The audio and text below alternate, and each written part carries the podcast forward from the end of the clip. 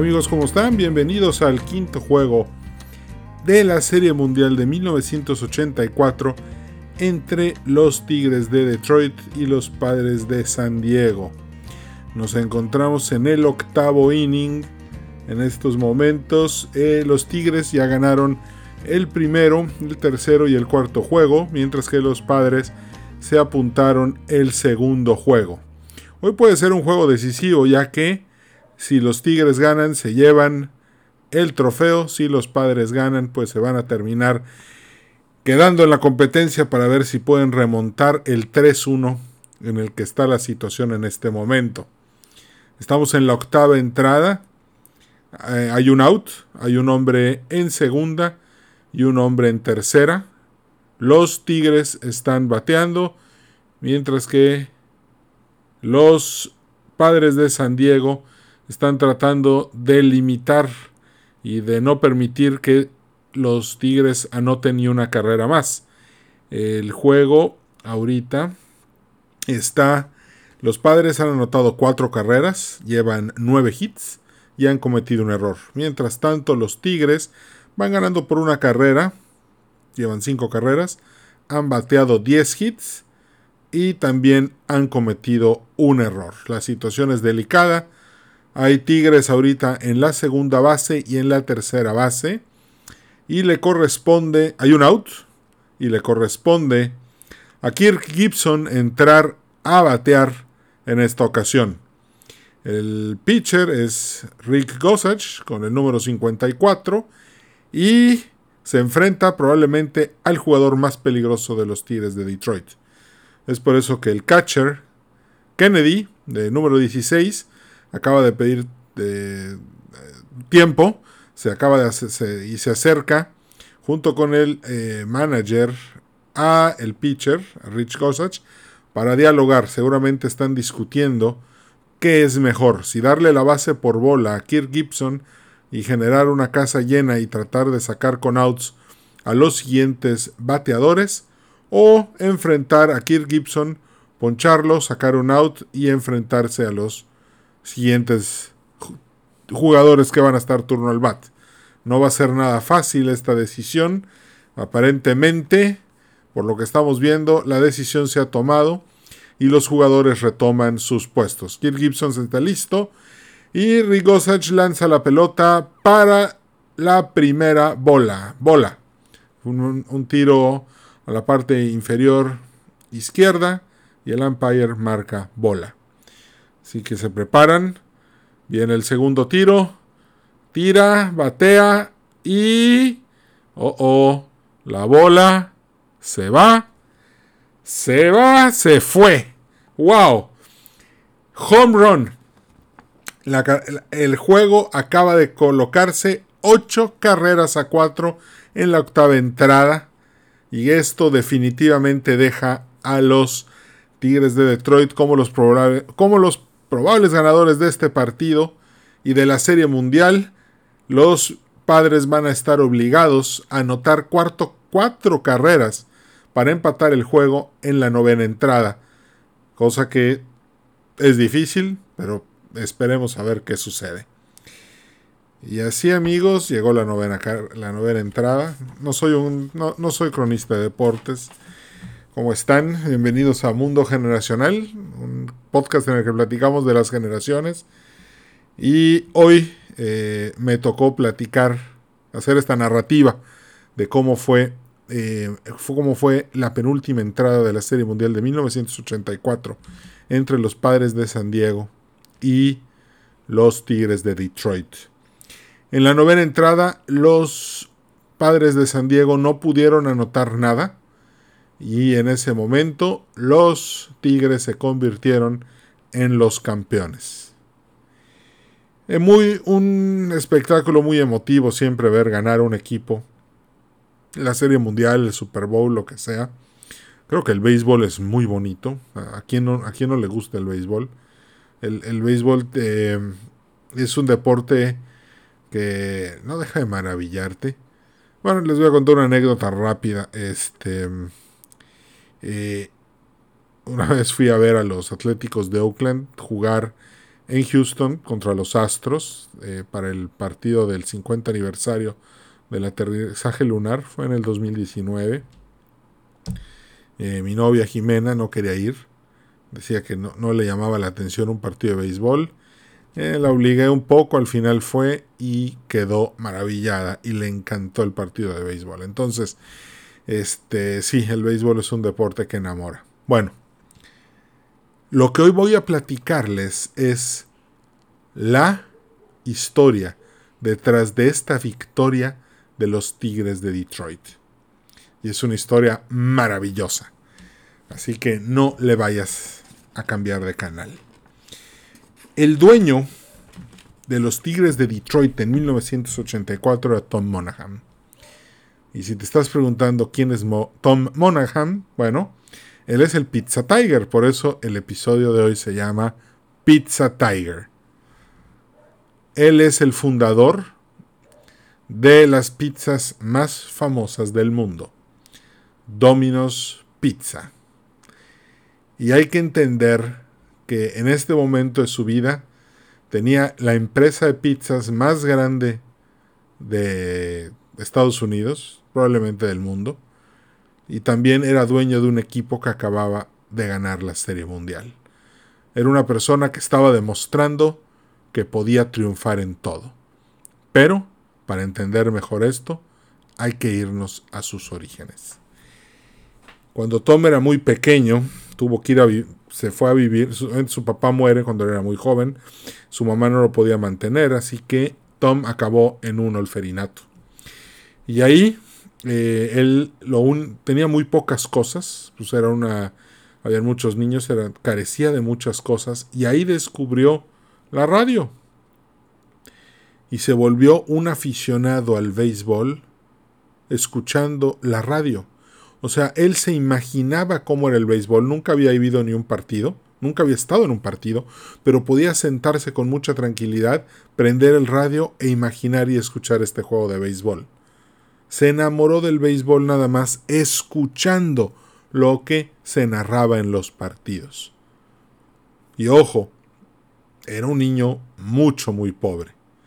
Obviamente las madres eh, felicianas que lo, que lo cuidaban, pues inspiraron en él desde muy, muy pequeño los valores católicos. Eh, Tom decidió que quería ser sacerdote, se metió al, al seminario, pero obviamente era muy indisciplinado, era muy este, relajista, armaba, se agarraba almohadazos a sus compañeros, entonces un día llegó un padre y le dijo, hijo, eres un buen católico, pero no creo que la puedas hacer de seminarista, mejor vamos a buscarte otro camino. Y pues encontró el camino de las armas, se, se, enlistó en los, en los Marines, dicen que por error, que lo que quería era ser un, este, él lo que quería era unirse al ejército, al Army, pero bueno, terminó en los Marines, se salió en 1959, entró a la Universidad de Michigan a estudiar arquitectura, pero obviamente el dinero no le era suficiente. Era tan pobre que no tenía dónde dormir. Es por eso que eh, eh, él y su hermano consiguen un préstamo de 900 dólares y compran una pizzería que estaba ahí medio abandonada que se llamaba Dominic's Así se llamaba Dominic's, era Dominic's Pizza. Entonces se empezaron a trabajar los dos ahí en la pizzería, que eran jornadas laborales tremendas. Y con el tiempo, pues el hermano desistió, dijo, y esto es mucho trabajo, no deja dinero, y pues necesito sacar mi carrera, entonces se dividieron el negocio. Tenían un Volkswagen viejito, se lo quedó el hermano, y la pizzería se la quedó Tom. Así que Tom se quedó trabajando en la pizzería, ahora tenía que cubrir dos turnos. Y tenía tan poco dinero que tenía que dormir en la pizzería puesto que no tenía dónde quedarse a dormir. Con el tiempo trabajaba jornadas de entre 12 y 14 horas eh, de, cocinando pizzas y dice que tuvo uno de sus días, de sus peores días, también fue uno de sus mejores días y esto empieza a demostrar cómo la formación católica, que por cierto, pues eh, a mí me gusta mucho el, estoicismo y siempre he pensado que la diferencia básica entre el estoicismo y el catolicismo, pues es que el estoicismo es muy terrenal, y el, y, el catolicismo pues es, tiene, un, tiene a Dios, ¿no? El estoico no tiene, no tiene a Dios, tiene que aprender a vivir terrenalmente, mientras que el católico puede ver las cosas a través de Dios y creo que por esto Tom desarrolló este espíritu que desde nuestro punto de vista estoico, que es el eh, punto eh, más representativo de este podcast, eh, aprendió a trabajar duro, a esforzarse y a ver los peores días como los mejores, porque eran los días que lo hacían evolucionar. ¿Y qué fue lo que lo que le pasó a Tom? En cierta ocasión no llegó a trabajar la gente a la pizzería. Entonces tuvo que ponerse a trabajar él solo. Y dice que fue terrible. Pero descubrió algo. Sacó del menú todos los platillos que no eran pizzas y simplificó el menú a puras pizzas. De esa manera ya podía trabajar más tranquilo y con menú, un menú más específico que le permitía trabajar de una manera más puntual. Y la otra idea que tuvo fue que habló con uno de sus proveedores y le dijo, oye, estas cajas no me sirven, necesito cajas que yo pueda poner una sobre otra, que mantengan el calor de la pizza, que no se enfríe y que sea fácil de transportar. Dicen que cuando Tom fue a ver al, proveedor de cajas de pizza, le dijo, oye, mira, los Estados Unidos están poniendo satélites alrededor del mundo, tú me tienes que poner una caja que por favor mantenga el calor de las pizzas, sea resistente y aguante que yo la pueda llevar. Y así fue como las cajas de Dominos que hoy utilizan todas las pizzerías nacieron. Eh, así fue como nació. El menú se simplifica y entonces empieza una nueva idea delivery free, o sea, no cobrar llevarte tu pizza. Entonces, mientras que muchos restaurantes arrancaban ofreciendo, este, oye, pues mira, yo te llevo eh, la comida a tu casa eh, sin costo, pero luego sí te cobro, y luego al final lo quitaban porque no era algo que les interesara. En cambio, Tom lo que dijo, no, nos tenemos que convertir en un delivery, o sea, nuestro trabajo va a ser entregarle la pizza a los estudiantes en sus dormitorios, en sus casas, para que puedan seguir haciendo lo que tienen que hacer y nosotros nos encarguemos de llevarles la pizza, que la responsabilidad sea nuestra. Y eventualmente, eh, en una situación mucho, muy difícil, decidió abrir su segunda pizzería y luego su tercera pizzería. Y por ahí eh, ya llegó el punto en el que la gente no le decía Dominic's Pizza a su pizzería, sino que le decía Domino's Pizza. Entonces dijo, bueno, pues el cambio es natural, vamos a ponerle Domino's Pizza. Y así fue como nació. Quitó el Dominic's y nació Domino's Pizza. Eh, y el logo del Domino's Pizza es un, logo de una ficha dominó. De un lado tiene un puntito, del otro lado tiene dos. Y eso era para representar las tres pizzerías que tenía en ese momento a su cargo. Y aquí viene algo muy interesante, mucho, muy interesante. Con el tiempo empezó, bueno, con el tiempo empezó a franquiciar y empezó a permitir que se expandieran este, las tiendas de, las, tiendas de pizza, las pizzerías, empezó a permitir que la gente invirtiera y se empezó a expandir. En un principio la expansión fue muy modesta, fue muy leve, eh, no, no, no, logró eh, su objetivo. Y lo peor de todo fue que entró en un pleito muy fuerte con aquellas personas que tenían franquicias de pizzas. Entonces tuvo que luchar una batalla legal para ganarla. Y lo que sucedió fue que Thompson encontró de nuevo en bancarrota, como al principio, pero esta vez debía 1.2 eh, millones de dólares. O sea, no, no, no me acuerdo, creo que a precio actual era algo así como... No, una, de, una deuda como de 100 millones de dólares, algo así fuera de serie, no me acuerdo del dato exacto. La cosa es que se puso a trabajar, eh, no cerró ningún negocio, empezó a trabajar, empezó a levantar la situación de las pizzerías y en dos años logró pagar absolutamente todas sus deudas. Y obviamente una vez que tuvo todas las deudas pagadas y todos los restaurantes eran de él, volvió a hacer otro plan para expandirse. El negocio empezó a florecer fuera de serie y Tom obviamente empezó a comprarse los coches de colección más caros del mercado. empezó a comprar casas Lloyd Bright, que era, es uno de los arquitectos más famosos de Estados Unidos, y empezó a expandirse y expandirse y expandirse, hasta que en 1983 cerró uno de los, uno de los negocios más importantes de su infancia.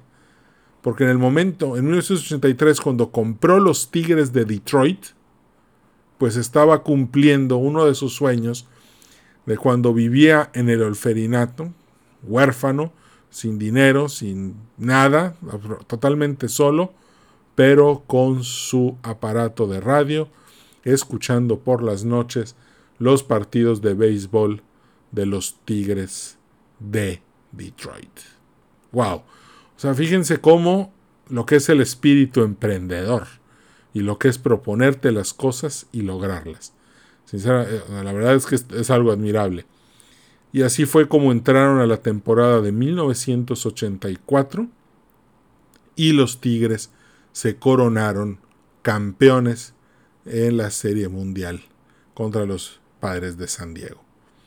A partir de ahí vienen cosas interesantes porque Tom dice que leyó un libro que se llama Mere Christianity y empezó a descubrir, ese libro lo hizo reflexionar muy fuerte acerca de la vida que estaba llevando, de unos yates, coches, equipo de béisbol, este, casas, y empezó a reflexionar y a recordar que él, pues, es un hombre espiritual, él siempre fue un hombre espiritual a pesar de todo, y empezó a pensar que todo eso serán banalidades.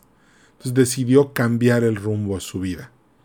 Decidió que ahora se iba a dedicar a ayudar a los demás y a tratar de, de, de, ayudar a los jóvenes, a los pobres, a encontrar un camino espiritual que los salvara en este mundo y en la vida después de la muerte.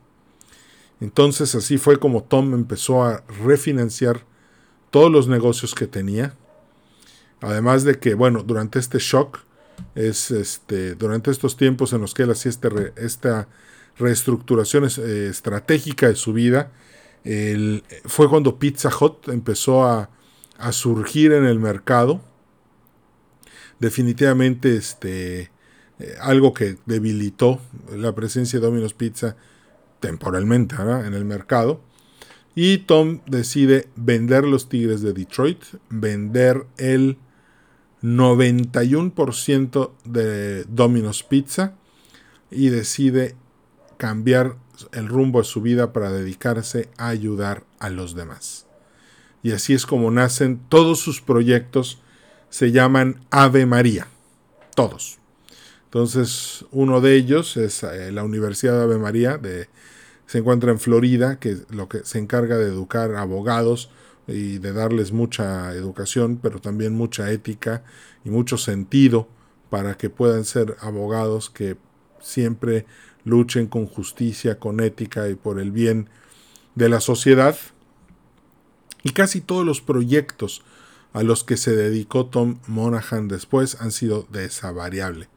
También están Ave María Mutual Funds, la cual es este son fondos mutuales de inversiones para todos aquellos a los que les gusta invertir en la bolsa, los cuales tienen eh, por como bandera invertir únicamente en empresas que no violen la doctrina social de la Iglesia Católica. Cualquier empresa que, haga o trafique o, o tenga productos que no estén de acuerdo con la Iglesia Católica y sus enseñanzas, pues ellos no van a invertir en esas empresas curioso, digo, para todos ustedes que son inversionistas, porque sé que muchos inversionistas escuchan este podcast, no son muchos fondos, son cinco fondos los que tienen en esta empresa. Eh, Ave María Mutual Funds tiene un, fondo de inversión de crecimiento, donde únicamente invierten en empresas que tienen posibilidad de aumentar eh, su valor de, el valor de su capital otros que tienen este eh, crecimiento, que están buscando empresas que están en expansión. Otro fondo muy interesante que es un fondo en el que solamente invierten en las mejores empresas del mercado, pero únicamente o sea, las que pagan los mejores dividendos. Y esto se me hace una excelente inversión este, para todos los que han escuchado o leído el Millennial con casa propia. Creo que este es un, un muy buen fondo para considerar en la estrategia. También está el Ave María World Equity Fund. Este fondo lo que hace es invertir en las mejores empresas del mundo que también tengan estrictos, así muy rigurosamente, eh, trabajen y oren con, con, claridad y sus productos no, no, no incluyan nada que no sea ético. Y finalmente un fondo muy sencillo que se llama el Ave María Fund eh, Bond Fund, que es para invertir en fondos de inversión eh, sencillos, tranquilos, que tengan la opción de, el que no quiere arriesgar y quiere tener una pequeña un pequeño ingreso y es usarlo después para recolocarse, está perfecto. Pueden invertir en, en, este tipo de... En esta empresa se llamaría Mutual Funds.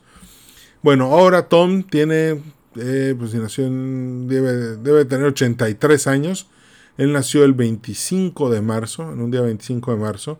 Él todavía todos los días se levanta a trabajar para ver de qué manera apoya a las personas para que puedan encontrar las, toda la cantidad de oportunidades posibles para salir adelante.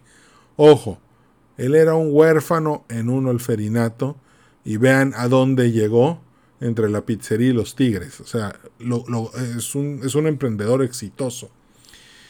Pero si ustedes buscan alguno de sus videos en YouTube van a encontrar algo increíble.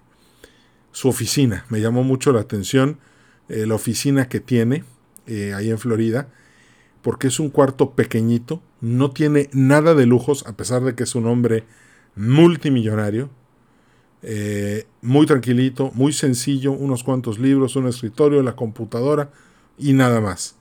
No es una oficina fastuosa, lujosa, que, impresiona a nadie, es algo sumamente tranquilo. Eh, él dice que él eh, se comprometió con algo que se llama el voto de pobreza de los millonarios.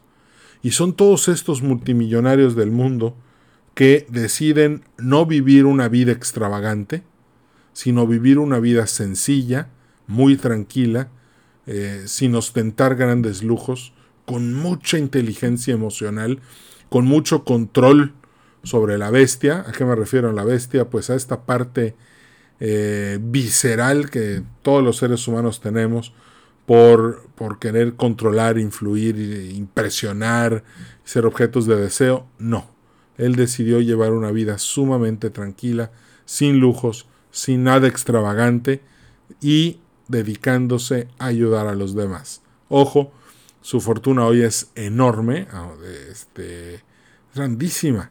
Podría tener la vida que él quisiera, sin embargo, escogió llevar una vida de pobreza ayudando a los demás. Y ese es el mensaje que más me gusta de haber leído la biografía de Tom Monaghan. Eh, probablemente la leí alrededor del año 2002, 2003, hace como 18 años. Pero es algo impresionante y es algo que eh, a todos los millennials, ejecutivos, emprendedores y a todos los X que me están escuchando es algo que tienen que ver, que tienen que leer, que tienen que repasar, para que vean cómo hacer dinero, ser exitoso, ser emprendedor, ser estoico para este podcast, pero los que lo quieran ver también, este, ser católicos, no está peleado con ser exitoso. No, no, se vale quedarse atrás para que los demás no eh, para no, no, o sea, no se vale quedarse atrás pensando que si uno sale adelante es malo porque deja a los demás atrás. No, ese es un pensamiento mediocre. Y eso no lo quiere nadie. Dios lo que quiere es que tú salgas, logres las cosas, triunfes e inspires a los demás que la gente te vea y diga, yo también voy a ser el mejor, voy a hacer algo y voy a revolucionar eh, lo que estoy haciendo para que en mi casa, en mi colonia, en mi comunidad o en mi país se mejoren y, se, vea eh, que, que mis actos y mis acciones lograron algo bueno. Esa es la manera de pensar de Tom Monaghan.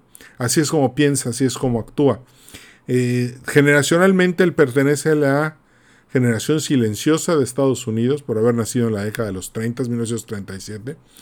Y pues obviamente esto hace que todos podamos em, tomar inspiración, verlo triunfar y, y pensar que si él salió de un olferinato sin absolutamente nada más que su voluntad y sus buenos hábitos, todos podemos llegar a lograr algo que también transforma nuestra sociedad.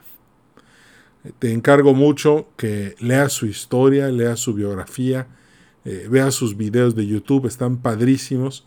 Y pues también te recomiendo que si no te has suscrito a este podcast, te suscribas, Mundo Generacional, y se lo recomiendes a tus amigos para que todos podamos, eh, para poder compartir estas experiencias y esta vida tan padre del fundador de Domino's Pizza. El, ah, ya no es dueño de los Tigres de Detroit. ¿Saben a quién se los vendió? Al dueño de las pizzerías Little Caesar. Y de hecho, em, murió hace algunos años el, que le compró eh, los Tigres de Detroit. Fue hace muy poquito. Eh, dos, tres años aproximadamente. Y el, él sí, él sí se quedó con los Tigres eh, desde 1992 hasta el día de hoy. Y pues ahorita Tom ya se dedica a los a todos sus proyectos a los que titula Ave María. Una anécdota interesante de Tom es que hubo un terremoto una vez en Managua, la capital de Nicaragua, y la catedral se destruyó. Y pues era costaba tanto repararla que pues seguía en ruinas y Tom decidió donar poco más de 2 millones de dólares para que la eh, catedral se pudiera reconstruir. Y efectivamente, gracias a Tom, eso se logró y la catedral de Managua pudo volver a estar y a florecer como siempre había estado ahí en Nicaragua. Amigos, aquí terminamos. Me da mucho gusto saludarlos como siempre. Gracias por sintonizar Mundo Generacional. El capítulo de, capítulo de hoy se llamó Pizza Tiger. Suscríbete. Eh, te recuerdo, nos puedes seguir en las redes sociales de este podcast. Una es Mundo Generacional en Facebook y en em, Twitter también. Eh, también nos puedes encontrar, me puedes encontrar a mí en Instagram, en eh, Edwin Carcaño Guerra. Y también tenemos, ¿qué más? En LinkedIn también, si me mandas una solicitud de amistad, ahí voy a estar.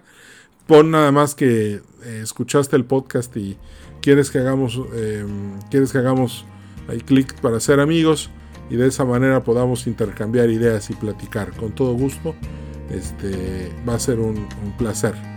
Pues te deseo feliz inicio de semana, ánimo.